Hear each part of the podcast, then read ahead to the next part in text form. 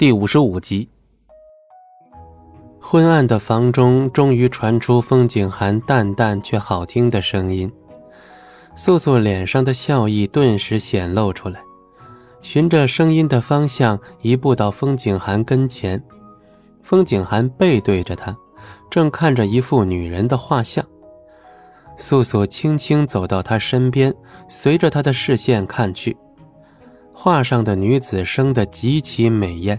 红衣罩体，玉颈修长，肤色白的近乎病态，高高的额头，深深的眼睛，睫毛比一般女子更长更浓密。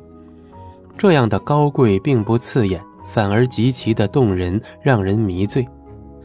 一瞬间，素素也看得出神了。不过，风景寒为何要盯着这样一个美艳的女子看？素素顿时明白了什么，失落的神色全然显露在脸上。师尊觉得她美吗？素素试探着问。风景寒出奇的没有犹豫的就回答美。素素更是不满，向来对自己照顾有加的师尊，突然看着另一个比自己美上好几倍的女子，怎么可能会心里舒坦呢？虽说素素现在年龄还小。不过他也没有自信以后能比这画中的女子美。那师尊是喜欢她，以后要娶她为妻吗？素素现在完全是在赌气了。风景寒一顿，视线转向素素，伸手摸摸她的头。他已经不在了。素素闻声一惊，抬头正好对上风景寒忧伤的眼神。画上的女子是我的恩人。这几日，为师一直在想有关你灵力提升之事。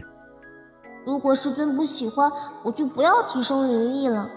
倪烟姐姐给我的灵力，我不要就是了。哼，为师为何要不高兴？你明明就有不高兴。前几日是为师不对，为师觉着你年龄尚浅，恐怕你驾驭不了过多的灵力。不过。似乎是为师产生了多余的担心，为师十分高兴你的灵力提高，以后为师也不会再限制你什么了，以后就由我来帮你提高灵力，可好啊？听完风景寒的话，素素完全愣住了，她根本就不知道风景寒的想法会转变得如此之快，但只要风景寒不再那么烦忧，一切怎样都好。师尊会帮我，我也能像倪烟姐姐一样厉害了。素素提高了语音，期待与兴奋之情不自觉的就流露了出来。还有，等你达到为师的期望后，为师会告诉你，你与画中这女子有何关系。风景寒看出了素素对画中女子十分好奇，便想用此来对素素进行鞭挞。素素使劲点头，已经不知道该说什么了。果然还是师尊待她最好。待素素离开之后，倪烟从风景寒房中暗格后现身。